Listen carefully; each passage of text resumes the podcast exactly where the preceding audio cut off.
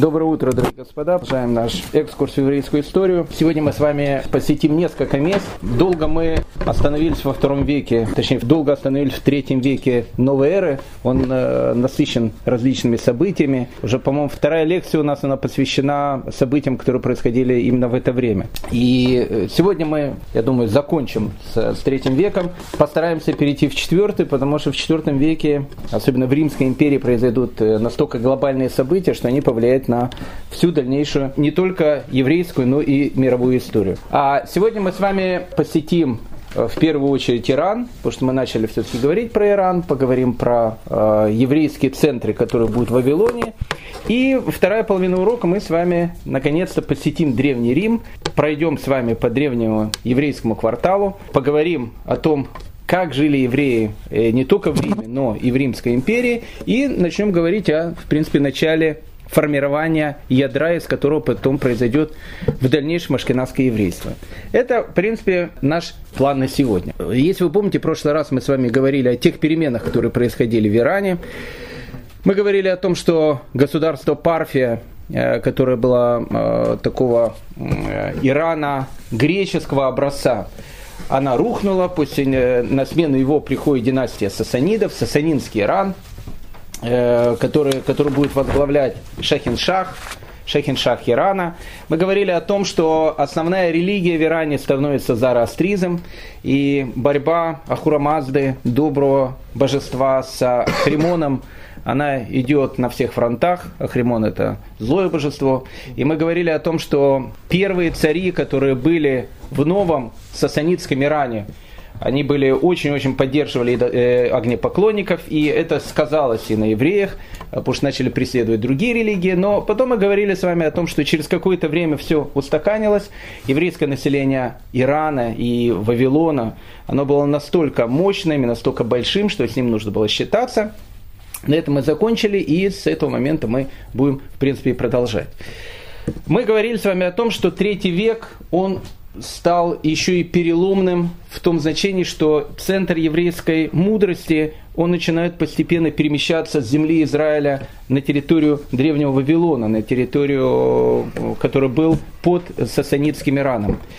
И несколько людей, которые станут основоположниками вот этого подъема э, духовного вавилонского еврейства, это будет два человека, с которыми мы сейчас познакомимся, одного из которых зовут Рав, другого из которого зовут Шмуэль. Люди, которые учат Талмуд, Рава и Шмуэля, их споры, их дискуссии встречают довольно часто. Вот сейчас вот мы с этими людьми постараемся и познакомиться в контексте, э, в контексте истории. На самом деле их звали и не Рав, и не Шмуль. Может быть, Шмуля звали Шмуль, но Рава Равом точно мама не назвала. Когда Рав родился, его назвали таким арамейским именем Аба.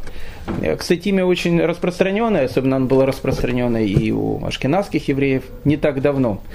Э, Аба. Потом у него со временем появилась не то что кличка, а как такое прозвище. Э, его звали Аба Высокий, Длинный. Ну, некоторые говорят, он был высокого роста. Поэтому можно было кого-то называть маленьким, а кого-то можно было называть высоким. Поэтому, чтобы Аб было много, фамилия Рабинович э, в те времена было мало, поэтому, чтобы понять, что этот Аба, о котором идет речь, э, иногда придумывали какие-то, ну, прозвища такие, добрые, которые не оскорбляли человека. У Шмуля тоже было прозвище. Э, Шмуля звали Шмуль Архинай. Архинай на арамейском языке приводится Луна, довольно странная такая фамилия, Шмуль Луна есть. Почему Шмуля связали с понятием Архиная Луна, это вопрос, о котором мы сейчас в дальнейшем попытаемся узнать. А, а так в жизни этого великого человека назвали просто Маршмуль. Раф и Шмуль Архинай, или Маршмуль, как его будут звать в дальнейшем, они были теми людьми, которые приехали в землю Израиля на тот свет, который был там. Мы говорили с вами о том, что в Ципоре была великая еврейская академия, Ешива, которую возглавлял Раби, Раби Гуда Наси, тот человек, который записал устную Тору, тот человек, который записывает, записал Мишну. Вот на этот свет стекается в землю Израиля огромное-огромное количество евреев со всего мира. А особенно приезжает из Вавилона. Мы говорили с вами про Равхию, который становится правой рукой раба, э, раби, раби Гуды Анаси. Точно так же и Шмуэль, и Рава, и Рав, они, будучи молодыми ребятами, сели на повозки, на телеги, не знаю, как ехали из Вавилона в землю Израиля, приехали из тогда еще враждующей Парсии, э, Парфии, пересекли границу и вошли в пределы Римской империи. Их путь лежал в город Ципори, тот город, в котором был великий Раби Гуда Анаси, э, чтобы стать его учениками. Они были очень талантливыми учениками, и когда Раби Гуда Анаси умирает, двое молодых ребят, Раф и Шмуль, они возвращаются к себе домой, они возвращаются в Вавилон. Куда они возвращаются? Они возвращаются в центр, в центр вавилонской э, учености. Центр вавилонской учености тогда был город, который называется Наардея. На Ардее находилась Ешива, э, академия. Она была очень-очень старая, эта академия. Этой академией руководил Раф Шила – и вот когда двое учеников Раби Гудея Наси возвращаются из земли Израиля в Вавилон, они приходят именно в Нагордейскую Ешиву и начинают там учиться. И через некоторое время Равшила умирает, и возник вопрос, кто возглавит Академию. Было два гения, два гения, которые приехали из земли Израиля, Раф и Шмуль. Раф сказал, что эту должность должен занять Шмуль. Почему? Потому что Шмуль был сам родом из этого города на Ардее. Араб сказал о том, что э, он займется какой-то другой, э, другой деятельностью. И действительно он занялся определенной формой работы. Э, работа, которая в те времена по-гречески называлась э, агроном. Не в смысле агроном, что он работал э, там э, в деревне и э, смотрел, сколько нужно где посадить. Агроном в те времена это человек, который занимается э, точным Э, проверкой весов, которые есть на рынках, э, на, рынка, на рынках государства. Потому что, как вы знаете, в те времена не было понятия таких, как э, сейчас у нас сверхточные электронные весы. Все весы они делались при помощи гирек. Так вот, гирьки, они должны были иметь четкий вес. А для того, чтобы, для того, чтобы понять, что они имеют действительно четкий вес, должен был быть человек, который назывался агроном. Обычно на любом рынке был агроном, который постоянно бегал и смотрел, проверял эти, эти вещи, он становится агрономом вообще всей, всего сасанитского Ирана. То есть он э, теперь под его контролем были все рынки, на которых торговали евреи. Он должен был ехать и, в общем, проверять соответствие их гирек натуральному весу. Он занялся этим бизнесом. И однажды, будучи в каком-то небольшом городке, э, будучи на, на рынке, он услышал диалог двух женщин э, еврейских, которые пришли на рынок покупать какие-то продукты. О чем обычно женщины говорят на рынке? Женщины на рынке говорят либо о детях, либо о различных рецептах приготовления. Вот одна женщина говорит другой, а ты скажи мне, Сара, э, как ты там готовишь э, там, э, еду на день рождения своего Хайма, и Сара говорит, знаешь, говорит, э, обычно э, для того, чтобы э, приготовить вкусную такую еду, нужно в кастрюлю положить хорошую порцию мяса, и нужно ее залить несколькими литрами молока. И так сварить, и оно, оно будет совершенно потрясающий вкус. Она говорит, несколько литров молока испортишь еду, нужно будет залить там чуть-чуть больше, и, в общем, как бы и тогда будет челом то, что нужно. Когда Рава услышал о том, что женщины в маленькой глубинке обсуждают разговор сколько молока э, нужно залить в мясо, чтобы сварить, он понял, что ситуация аховая. Ситуация аховая, что действительно огромное количество евреев, которые жили э, в Сасанинском Иране, в бывшей Парфянской империи, они были евреями, по паспорту у них было написано о том, что они евреи, но как бы соблюдение у них было очень-очень таким далеким. Люди, многие люди, они были очень далеки от еврейской традиции. Рава понял о том, что ситуацию нужно менять. В Наардее, в этой большой, огромной Ишиве, ее возглавлял его друг Шмуэль, тогда Рава решил открыть свою собственную Ишиву. В 219 году в городе, который называется город Сур, это был один из центров, в, которых, э, в котором жили евреи. Сур вообще был город, в котором, точно так же, как и Махос, и на Ардея, это был город, в котором практически 80, 85% населения это были евреи. Это современный американский Лейквуд. Это такие были еврейские города. Он решил, что в городе Сур нужно открыть академию, нужно открыть Ешиву. И когда Рава решил, что нужно открыть Ешиву, он скажет, что Ешиву, которую он откроет, она должна точно соответствовать той Ешиве, в которой он учился, будучи молодым человеком. Той Ешиве, которая находилась в земле Израиля. Точную копию Ешивы города Ципори, в котором он находился. И вот Рав открывает в Вавилоне Ешиву, который полностью повторяет ту методику, которая была в Ешивах в земле Израиля, и открывается Ешива в городе Сур. Она стала настолько популярна, эта Ишива, в Суре, и Раф, он был настолько харизматичным человеком, действительно был очень харизматичным человеком, что к нему начинает стекаться огромное количество людей. Сначала, как любая Ишива, в ней было там 10 человек, 20 человек, 30 человек, 40, 50, 100, 200, 300, 400. Потом э, Раф видит, что Академия в Сура не вмещает э, всех людей, которые э, хотят там учиться, и тогда ему пришлось взять сад, который был вокруг этой академии, оградить его маленьким заборчиком, и уже многие учи- учащиеся академии сидели и занимались в саду под деревьями, потому что не хватало места для всех желающих, которые хотели учиться в Сурской академии. Причем как учились? Аврехи той эпохи, они не учились, как у нас сейчас, очень часто учатся. Рано утром, просыпаясь с позаранку, учащиеся ешивы, яврехи, женатые э, мужчины, они приходили в ешиву, очень серьезно занимались, После этого каждый из них, э, был маленький завтрак, и он шел на работу. У всех была работа в полях. Евреи в основном в, э, в Иране занимались сельским хозяйством, и они начинали работать до позднего вечера.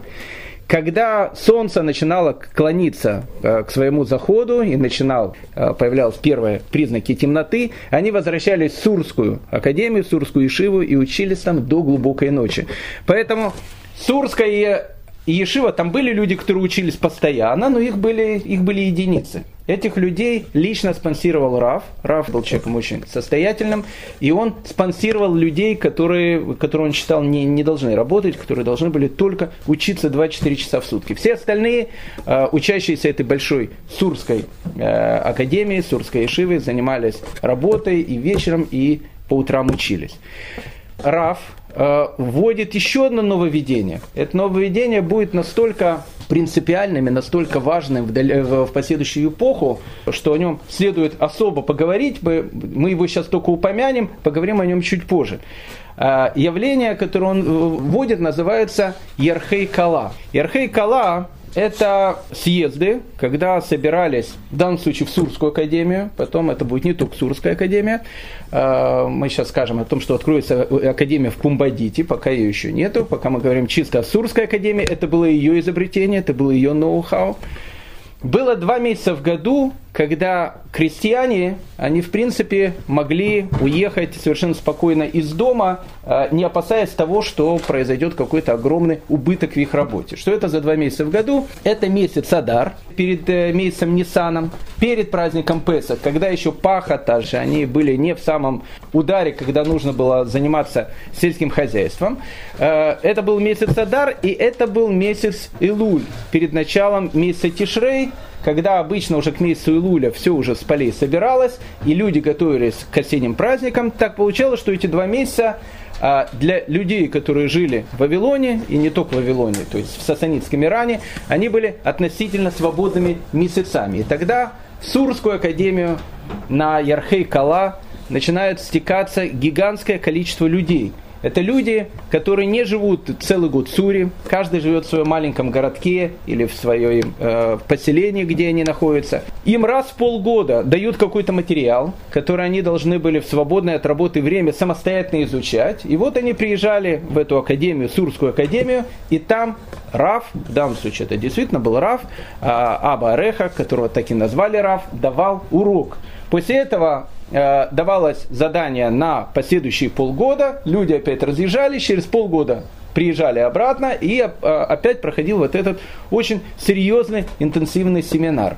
Э, это вещь, которая появилась в Сурской э, академии, в Сурской Ешиве, Ярхей Кала, которая тоже потом произведет огромное-огромное влияние на всю дальнейшую еврейскую жизнь. Раф умер в 247 году, быв главой э, Сурской академии, Сурской Ешиве на протяжении 30 лет. Это довольно много. Когда он умер, в Вавилоне был настолько сильный траур, что этот траур длился целый год, 12 месяцев. И, и имя Рава, она навсегда вошло в еврейскую историю, потому что Рав и Шмуль – это первое поколение вавилонских амараев. Еще раз хочу напомнить, кто такие амараи.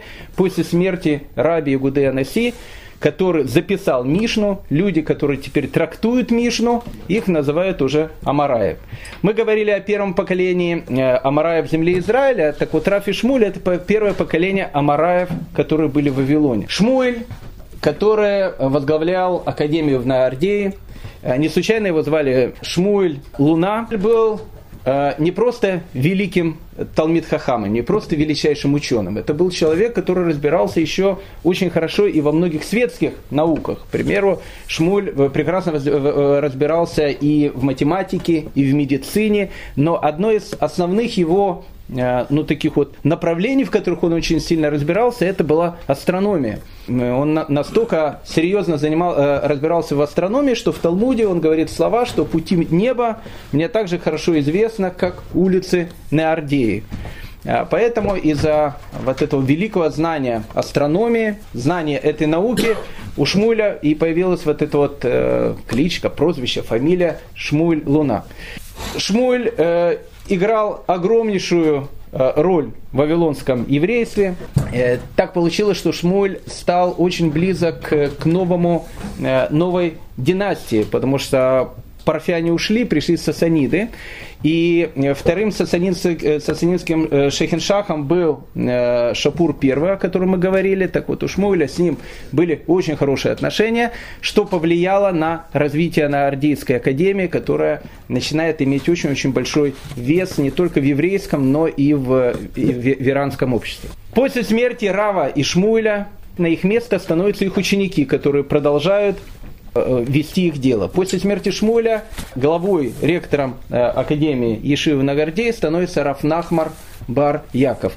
Но Раф Нахман Бар Яков недолгое время был главой Академии в, в Наардее, потому что в 261 году произошла страшная трагедия, о которой мы, в принципе, с вами уже говорили. Это было время, когда в Римской империи были солдатские императоры, которые сменяли один другого. Это было время, когда солдатские императоры для того, чтобы сделать быструю популярность, нужно было сделать какие-то э, молниеносную э, взятие там э, Ливии с убийством Каддафи. Это очень была популярная такая вещь. И поэтому э, самая главная вещь, куда были направлены силы римлян, это, конечно, был сасанитский Иран, который начинает поднимать голову и не просто поднимает голову.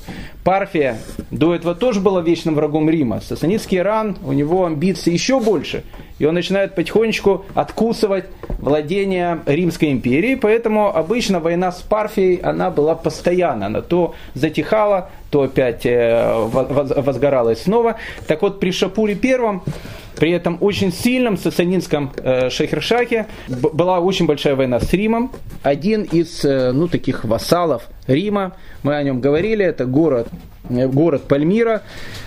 Человек, которого звали по-арамейски Папа Бар Нацар, по-гречески его звали Адинат. Э, вот этот Эдинат, он был то за Парфию или за Сасанитский Иран, то за Рим. В тот момент он продался Риму.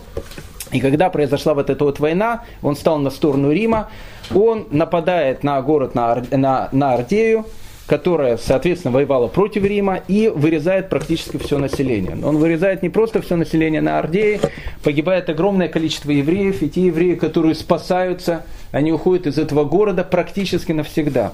Поэтому вот этот еврейский центр в Наардее на долгие века он перестанет существовать как еврейский центр. Ешива, огромная Ешива на Наардее.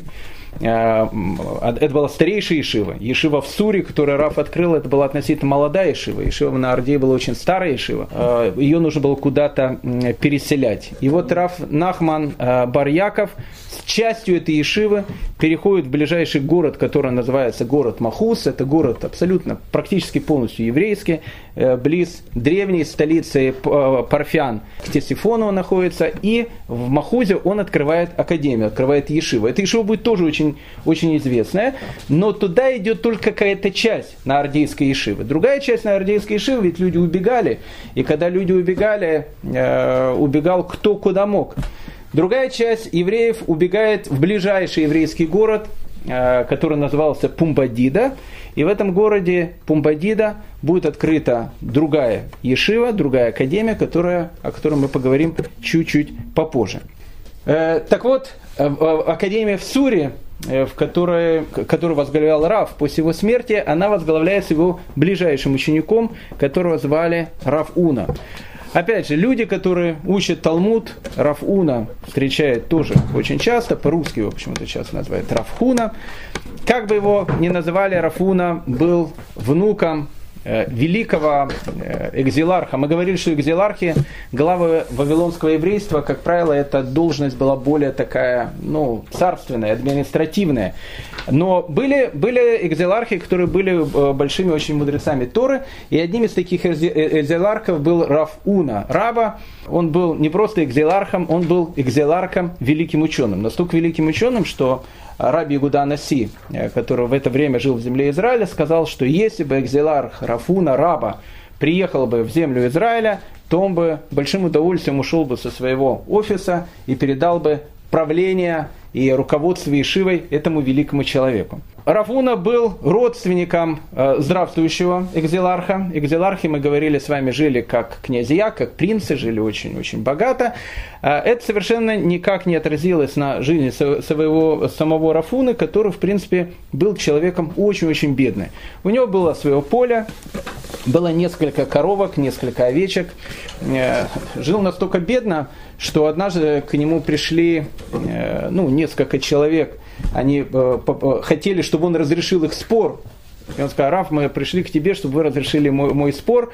Он сказал, знаете, я готов разрешить спор, если вы э, в тот момент, когда я уйду с поля, дадите человека, который будет его орошать в тот момент, когда я с него уйду, потому что я не могу уйти, я единственный работаю на этом поле. Он был, опять же, настолько бедным человеком, что однажды Рава Э, в академии в Суре, которого он учился, встретил его и увидел, что он был припоясан вместо нормального, дорогого э, французского кожаного э, пояса, обычно таким, обычной такой веревочкой, и когда спросил Рава, почему, где твой пояс прекрасный, почему ты веревочкой обвязан, неужели ты стал гартел носить, он говорит, нет, нет, я не стал хасидом, он был, может, хасидом, но не тем хасидом, который это вот.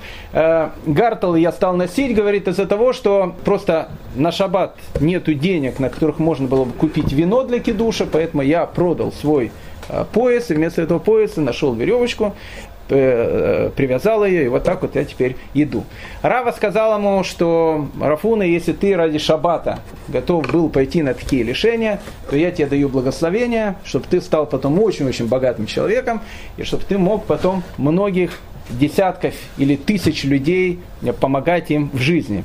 Благословение великого человека, оно сработало, и Рафуна в дальнейшем он стал не только главой академии в Суре, но он стал еще и очень-очень состоятельным человеком. Рафуна это была целая эпоха. Рафуна был, ну его можно было назвать главой всего еврейского народа, всего поколения, потому что к нему прислушивались и евреи Вавилона, и евреи земли Израиля, и евреи диаспоры. Рафуна э, стал человеком совершенно легендарным, и Академия в Суре при нем, она она становится еще более мощной, еще более великой. Говорят, что днем э, дом Рафуны был всегда открыт, и любой человек мог зайти в него, если человек хотел покушать. Это был великий человек, которого, которого просто называли э, таким термином, как вавилонский хасид. В тот момент, когда Рафуна э, возглавляет Академию в Суре, мы с вами говорили о том, что вот эта вот академия в Наордее, когда рухнула, э, и Ешива, она как бы разделилась на две части, э, Одна часть ушла в Махоз, и, и в э, Махузе она основывает Ешиву, которая будет тоже очень известной в дальнейшем. Но другая часть, она идет в еврейский город Пумбадита, где основывает новую Ешиву, новую академию. Ешиву в Пумбадите основывает человек, которого звали Раф Ягуда бен Ихискель э, под э, таким прозвищем, кличкой Хариф. Хариф это переводится такой острый, э, такой, не знаю, такой, перченый такой. Потому что метод обучения Рафигуды Бен Хискеля в Академии Пумбадиты, хочу обратить внимание, Академия Суры, которую основал Рава, это все-таки была некая модель Академии земли Израиля. Академия в Пумбадите э, которая, которая происходит от Нагардейской академии, которая рухнула, это был совершенно другой стиль преподавания, это был стиль преподавания вавилонский. Так вот, э, Раби Гуда бен Ихискель Хариф, который основывает с бежавшими студентами Академии Нагардеи новую ешиву в Пумбадите, он основывает там один из новых методов обучения Талмуда, который, который назывался пилпуль. Пилпуль это был настолько запутанный такой э, метод обучения, э, обучения Талмуда, который заключался в том, что когда Э, люди учили какую-то тему, сначала человеку доказывали, что белое является черным, человек долгое время отказывался и говорил, что белое является белым, в конце концов ему настолько доказывали, что он уже говорил, да, что действительно, действительно я ошибался, то, что все называют черным, на самом деле является белым. И он должен был это точно для себя выяснить. И вот в тот момент, когда он говорил, что черное является белым, Раф ему говорил, что черное является черным. И рушил все, что было сказано до этого вот этот э, э, стиль обучения, он был, он был настолько сильным, что говорили э, э об академии в Пумбадите, которую возглавлял Раби Вуда Бен Ехискель, что они постоянно пропускают слона через угольное ушко. То есть там такое идет учеба, что у них даже слон через угольное ушко э, сможет, сможет пройти. Э, при жизни Рафуны Э, Раф Игуда бен Хискель, он полностью его поддерживал авторитет, потому что действительно Академия в Суре, она была как бы э, возглавляемая им непререкаемым э, таким авторитетом. После смерти Рафуны Академия в Пумбадите тоже поднимает голову. Это, это и становится в земле, э, в Вавилонской земле, в Сасанитском Иране становится два новых центра учености, очень сильных на этот момент. Академия в Суре и Академия в Пумбадите. Сурская и Пумбандитская академия, они будут конкурировать друг с другом не 10 лет, и не 20 лет, и не 100, и не 200, и не 300, не 500, не 600, и не 700 лет. Академии в Суре, академии в Пумбадите будут конкурирующими такими академиями на протяжении более чем 800 лет. Хочу вам напомнить, что Кембриджскому университету на данный момент 800 лет. Он был основан в 1209 году. 800 лет. Эти две академии, не то, что они будут там э, конкурировать, не разговаривать друг с другом, это будет два центра еврейской учености. Если так можно сказать, э, Лявдаль, Кембридж и Оксфорд, Гарвард и там, я не знаю, Сорбона. Каждый будет, каждый будет бороться за то, чтобы быть лидирующим э, центром, центром изучения Торы. Причем Академия в Пумбадите и Академия в Суре будут двумя мировыми центрами, потому что центр в земле Израиля к этому моменту он уйдет практически на нет, и это на ближайшие 800 лет будет тем местом, из которого будет, э, будет уходить, выходить Тора. Э, Ради Югуда бен Хискель становится главой Академии в Пумбадите в возрасте 60 лет. А, кстати, как это повлияло еще э, на нас, тоже очень повлияло. В, у Раби Игуда бен Хискеля в Академии Пумбадите, которую он открыл, он считал, что одна из главных вещей, э, в которую надо учить, это вопросы, связанные с низиким, вопросы, связанные с финансовыми различными проблемами. Поэтому в Академии Пумбадиты очень сильное влияние уделяли всем бабот. Мы знаем, что у нас есть три бабот, три, трое этих ворот. Это Баба Кама, Баба Меция, Баба, Баба Батра. Это три трактата Талмуда, которые составляют один какой-то большой такой трактат, который разделили на три. Первые ворота, последние ворота и средние ворота. Бава на арамейте, э, арамейском языке обозначает ворота. Так вот, в Пумбадите законы Низиким, законы финансовых ущербов изучали настолько серьезно, что это перешло вплоть до нашего времени. Потому что если вы э, спросите любого ребенка еврейского, который в любой общине мира начинает в хедере изучать Талмуд, он всегда его начинает откуда начинать? Либо с Бава Меции, либо с Бава Камы. Почему, почему отсюда ребенок начинает изучать? Ноги растут в Академии Пумбадиты. Именно, именно там считалось, что с этого Э, с этого должна начинаться любая учеба. На этом мы с вами оставляем Иран, оставляем, э, оставляем Вавилонскую землю, мы к ней еще вернемся, потому что она будет являться основной в, в нашем разговоре об еврейской истории на протяжении практически 800 следующих лет. А сейчас мы с вами постараемся совершить путешествие в город Рим, третьего, конца третьего века э, до новой, э, конца третьего века новой эры в город Рим, который ждет своих огромных перемен. И эти перемены очень-очень повлияют также на всю еврейскую историю. Община города Рима так или иначе будет связана с ашкенадским еврейством, а, потому что ашкенадское еврейство в основном оно будет выходить, свои корни будет иметь не в сасанитском Иране, оно будет иметь в Римской империи. Поэтому община города Рима для нас, ашкенадских евреев, очень-очень важная, потому что она будет являться одним из родоначальником той части еврейства, которому принадлежим и мы с вами.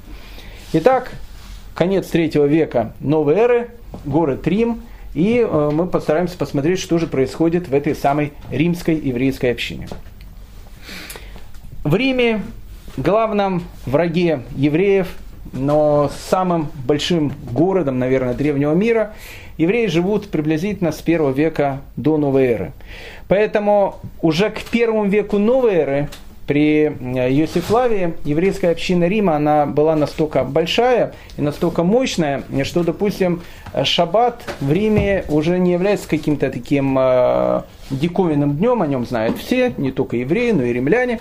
Э, называют его почему-то Ира, Иродов день, и э, поэт Персей первого века новой эры, описывая о том, что происходит на улицах Рима, в еврейском квартале, где, где живут э, довольно много евреев, мы сейчас с ними познакомимся чуть поближе, описывают приготовление к этому Иродову, Иродову дню. И э, описание шаббата в Риме первого века новой эры очень-очень напоминает шаббат в нашей общине. Пишет Персей, Иродов день наступил, и на окнах Э, стоящие сальной копоти жирной горят светильники.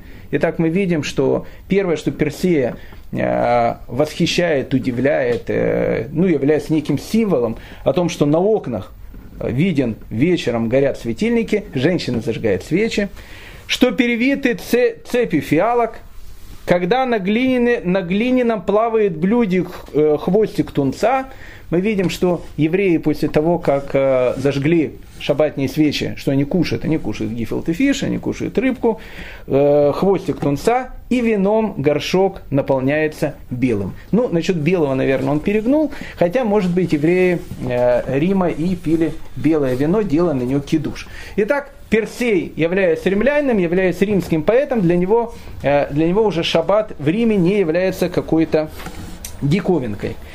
Мы знаем, в принципе, чем занимались евреи в Риме. А занимались они многими совершенно ремеслами. Э, мы знаем о том, что они работали кузнецами, мясниками, купцами, музыкантами, актерами, малярами, поэтами и, и даже порт, э, э, портными, и даже поэтами.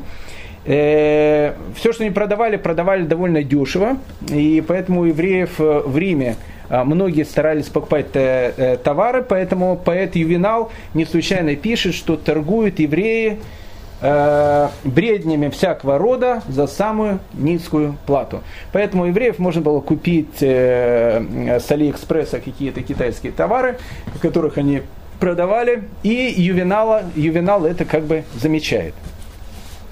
В Риме существовал свой рынок садовод – который, который тоже держали евреи. Это был большой такой торговый центр, который построил еще император Троян. Находился он на улице э, э, Бибератика. Бибератика, оно переводится с латыни как улица пьяницы. Я не знаю, когда там были пьяницы, но Троян там построил большой рынок, такой садовод, который тоже держали э, наши, э, наши римские евреи. Так вот, на этой бибератике, на этом большом рынке евреям принадлежало огромное количество различных лавочек. И, и римляне, когда приходили на этот а, Троянов а, торговый центр, на Троянов садовод, они там встречали огромное количество евреев. А, известно о том, что еврейские мужчины э, на этом рынке торговали птицей, одеждой, маслом, дровами, горшками, вином. А женщины торговали обычно шерстью и драгоценностями. э, евреев в Риме было много. Чтобы, чтобы вы просто поняли, что значит евреев было много, Иосиф Флавий пишет о том, что э, при его э, жизни, то есть это э, конец первого века новой эры, э, был большой судебный процесс римской общины с, в общем, как бы, с, э, грубо говоря, с мэрией Рима. Так вот, э, от римской общины э, тогда выступили 8 тысяч мужчин – 8 тысяч мужчин, которые как бы защищали свои права. Если мы проведем с вами небольшую такую арифметику, если мужчин в конце первого века в Риме было 8 тысяч человек, то э, прибавив сюда женщин и прибавив сюда детей, мы увидим о том, что римская община составляла к концу первого века приблизительно 50 тысяч человек. Для того, чтобы вы поняли э, этот масштаб, это в принципе еврейское население Праги, Вены и Варшавы до Второй мировой войны. То есть практически 10% населения города составляли евреи, что, в общем, как, бы, как вы понимаете, является довольно большим процентом. До IV века отношение к евреям в Риме было очень-очень таким положительным. Они имели огромное количество различных прав. Э, ну, допустим, у евреев была привилегия о том, что они никогда не ходят на суд по шаббатам. И у евреев была привилегия у единственных Римской империи о том, что они не поклонялись культу императора. А, ну, как бы, чтобы, чтобы понять вот эту привилегию, это то же самое, что не дай бы Бог, а, если бы сейчас бы евреи сказали, мы не можем вставать на американский гимн, к примеру, или там его подпевать. Это выглядело очень бы так странно. Точно так же в те времена а, было различное проявление к чести императора, культа императора. Евреям, э, евреев от этого освобождали. Поэтому, в принципе, евреи в Риме были людьми очень уважаемыми, хотя евреев и побаивались. Кто евреев побаивался? Обычно евреев побаивалась римская верхушка. Почему побаивалась? Потому что чувствовали, что в евреях есть какая-то опасность, которая исходила для дальнейшего существования Римской империи, и они, в принципе, где-то были правы, и мы сейчас увидим, в чем они не ошибались. Э, Синека, э, он пишет о том, что побежденные дали закон победителям, и он не случайно об этом пишет, потому что евреев в Римской империи становилось с каждым днем все больше, больше, больше и больше. Для того, чтобы вы э, поняли, что значит их больше, то есть их было настолько много, что Гораций, когда пишет некое такое сравнение, он пишет «нас много, и подобно евреям мы заставим вас присоединиться к нашей шайке.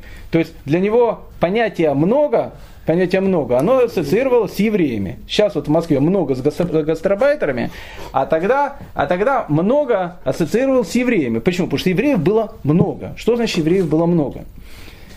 А теперь цифра, которая очень-очень важна.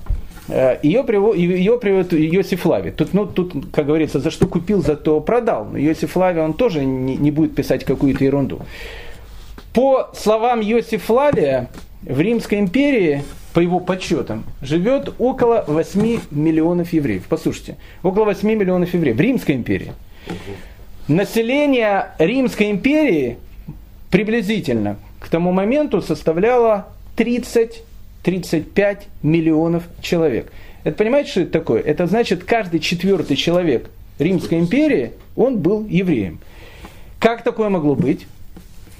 Светоний, и это очень важно, он говорит, что на самом деле евреев настолько много, такое огромное количество, что но Светоний пишет, публично они не объявляют о своей вере, но живут дома как евреи пишет Светоний.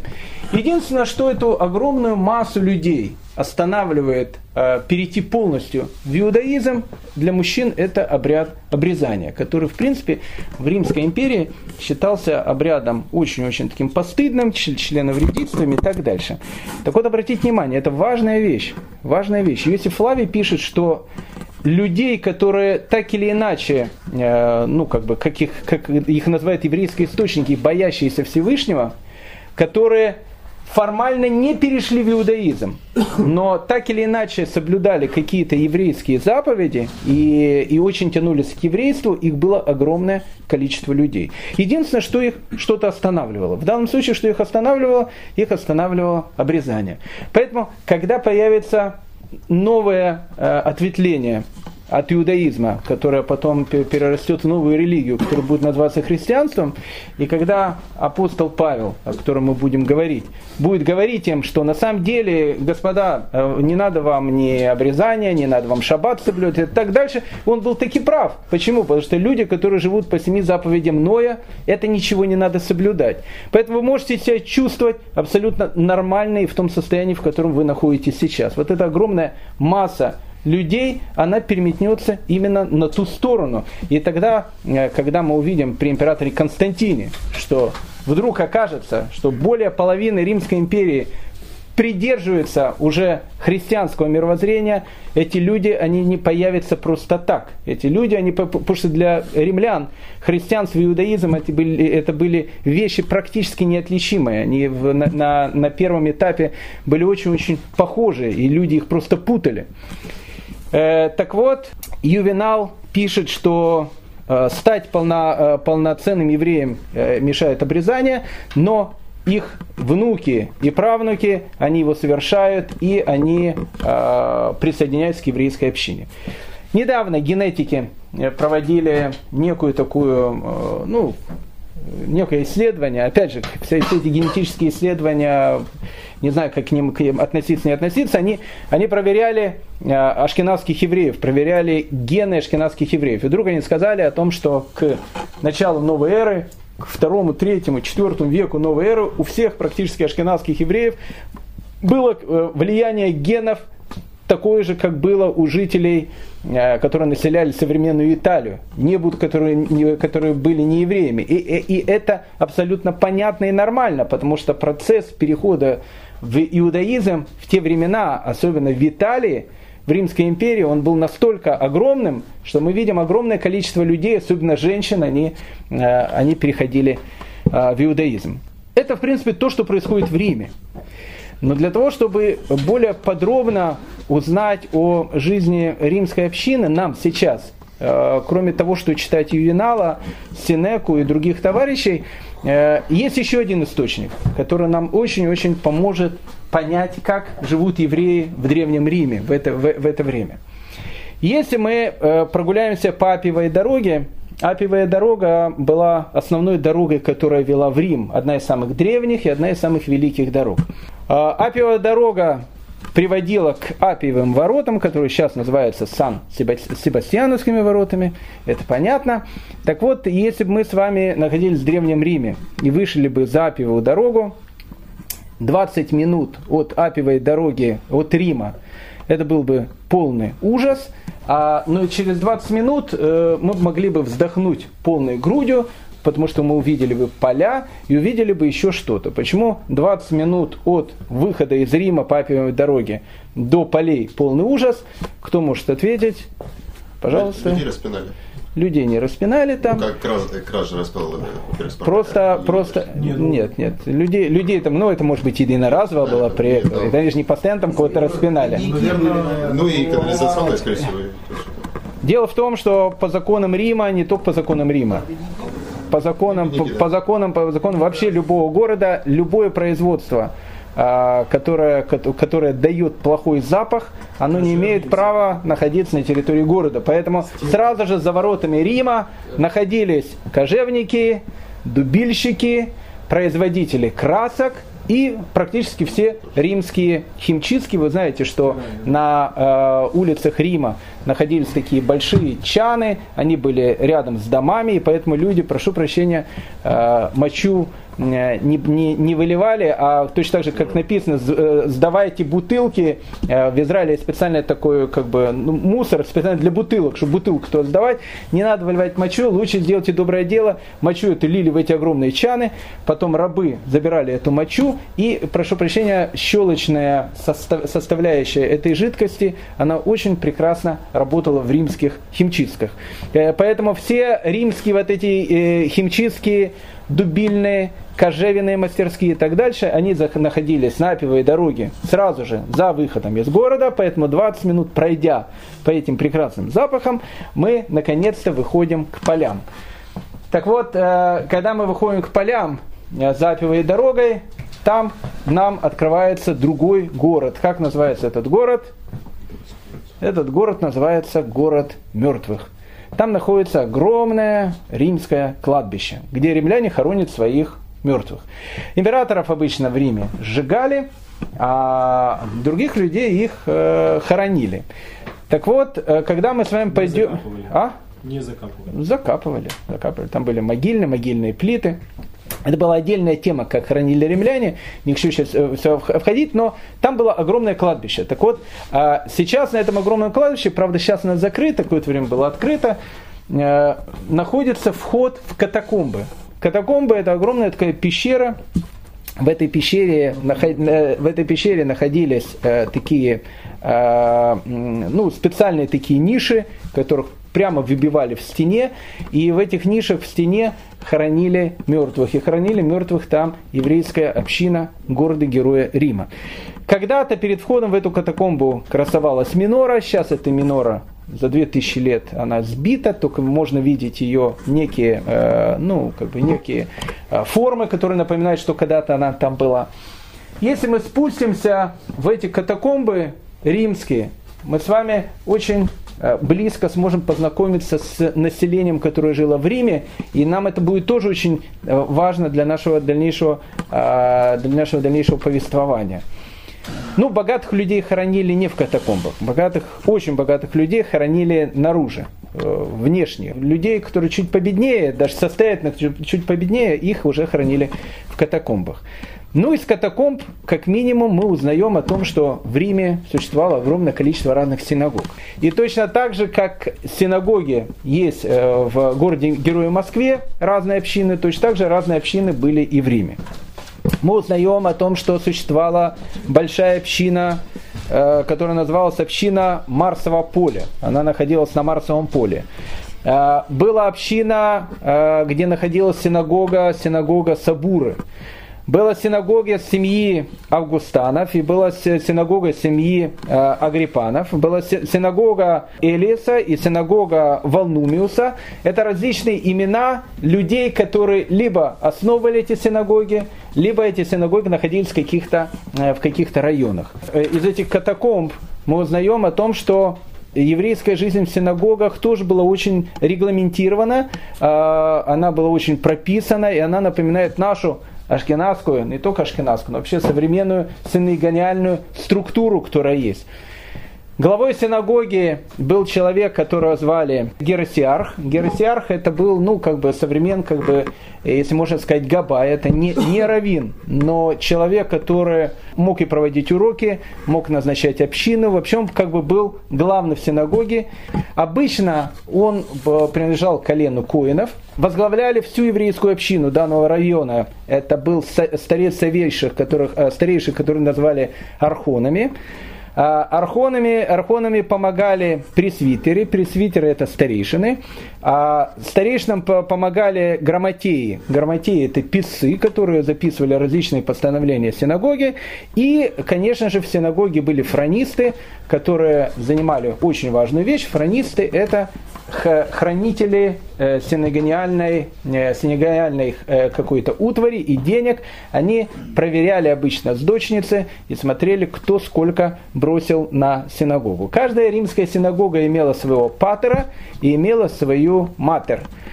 Ну, как вы понимаете, патер это папа, матер это мама. И э, если у каждой синагоги был свой патер, своя матер, понятно, что речь идет о спонсорах, которые, э, которые содержали э, эту синагогу.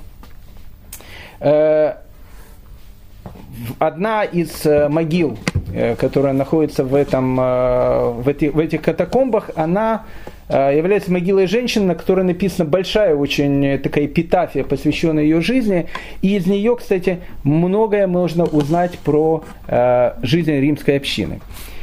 Похоронена там некая женщина, которую звали Витурия Паула, или Паула, и о которой написана следующая вещь. Витория Паула, ушедшая в свой вечный дом, жившая 86 лет и 6 месяцев, хочу вам сказать, что срок 86 лет и 6 месяцев к тому моменту это был очень большой срок, потому что обычно жители Рима Они все были, как мы говорили с вами, молодыми, не потому что они хорошо выглядели, потому что до старости редко кто доживал.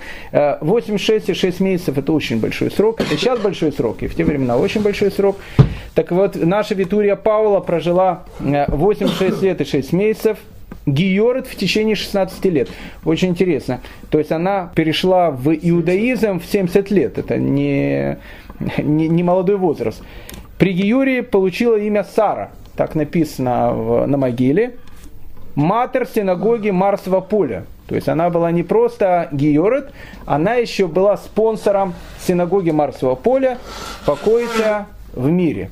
Итак, Витурия Паула, она является типичным представителем э, римской общины. Мы говорили с вами о том, что большое количество людей, находящихся в римской общине, это были люди, которые, э, которые когда-то переходили в иудаизм. Хотя понятно, что там было очень много этнических евреев.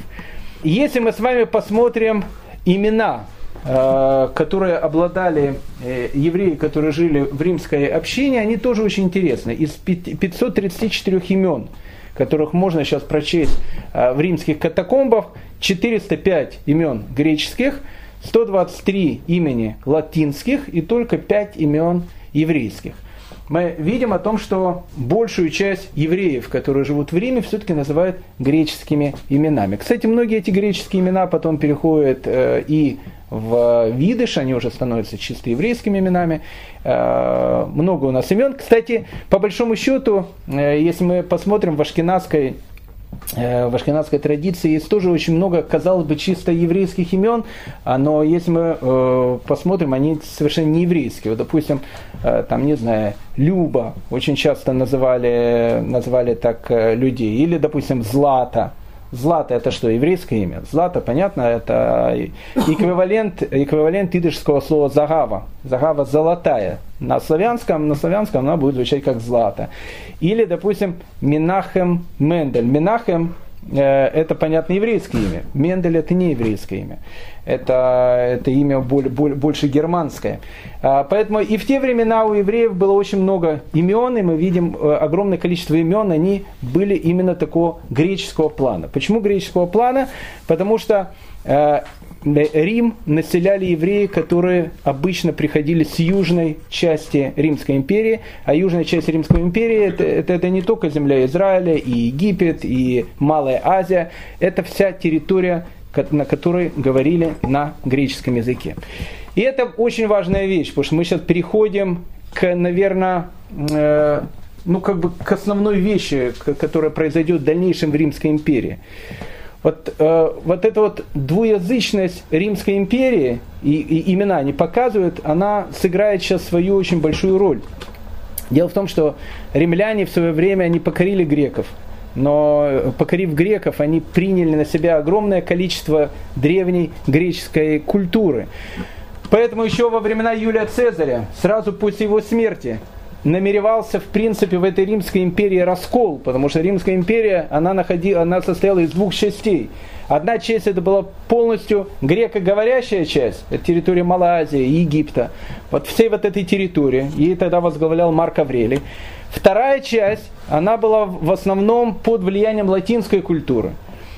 Август, мы знаем, он эти все дела э, успокоил, и Римская империя не распалась, не произошло гражданской войны, но этот раскол между империями, в этой империи он произойдет очень-очень скоро, и мы будем уже с вами говорить о Восточной Римской империи и о Западной Римской империи. На протяжении всех этих веков вот эта вот латинская часть и греческая часть, они друг с другом не то что враждовали, но вот это вот постоянное соревнование, оно при, по, по, приведет к тому, что произойдет раскол самой империи в ближайшее, ближайшее время. Э, перед тем, как мы будем говорить с вами о э, расколе империи, ну, нужно, наверное, будет сказать и человеке, о котором будет посвящен, наверное, весь наш следующий урок. Человек, который Э, очень сильно повлияет на всю дальнейшую историю. Это человек, которого звали император Константин. Э, о Константине мы еще поговорим чуть позже, но если смотреть вперед, вот этот вот э, антагонизм между западной частью Римской империи восточной частью Римской империи, он существовал в те времена, плюс еще Рим к тому моменту, к IV веку, он находится в очень и очень стратегически неправильном положении. Он не находится в центре империи, он находится как бы на задворках империи. Римская империя была очень большая. Когда Рим создавал свою Римскую империю, он был, понятно, в центре, потому что все, все, что было, это было вокруг него. Но к началу IV века Римская империя настолько огромная, а Рим находится в настолько ну, скажем так, неправильном стратегическом положении, что император Константин к IV веку, точнее к 11 мая 330 года, понимает о том, что нужно основать вторую столицу. Это был э, указ, подобен указу Петру I, который сказал, что хватит находиться в Москве, Российская империя должна иметь новую столицу и построил, как вы знаете, Санкт-Петербург. Император Константин решил построить тоже новую вторую столицу Римской империи и построил ее на территории древнего города, который назывался Бизантиум. И город этот получил его имя, имя Константинополь. Кстати, очень интересная вещь. Дело в том, что Бизантиум, э, основное божество этого города, они поклонялись богине Луны. А э, эта богиня Луны, которой они поклонялись, она имела эмблему. Эмблема богини Луны это был полумесяц. Так вот, когда турки в 15 веке захватят э, Византию, захватят Константинополь, этот полумесяц был настолько там частым таким символом, что турки его возьмут себе, а после этого он перейдет на весь э, исламский мир. Поэтому если вы сейчас увидите на мечети полумесяц, знайте, что символ это не столько мусульманский, сколько древний византийский. Э, символ города Бизантиум, символ города Константинополь.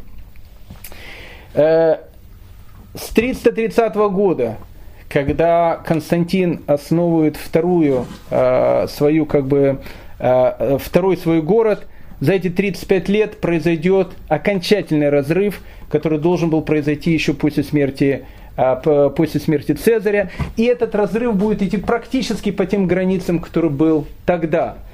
Практически та часть, которая когда-то принадлежала э, Марку Антонию, она станет называться Восточной Римской империей. Та часть Римской империи, которая принадлежала императору Августу э, во время этой гражданской войны, она будет называться Западной Римской империей.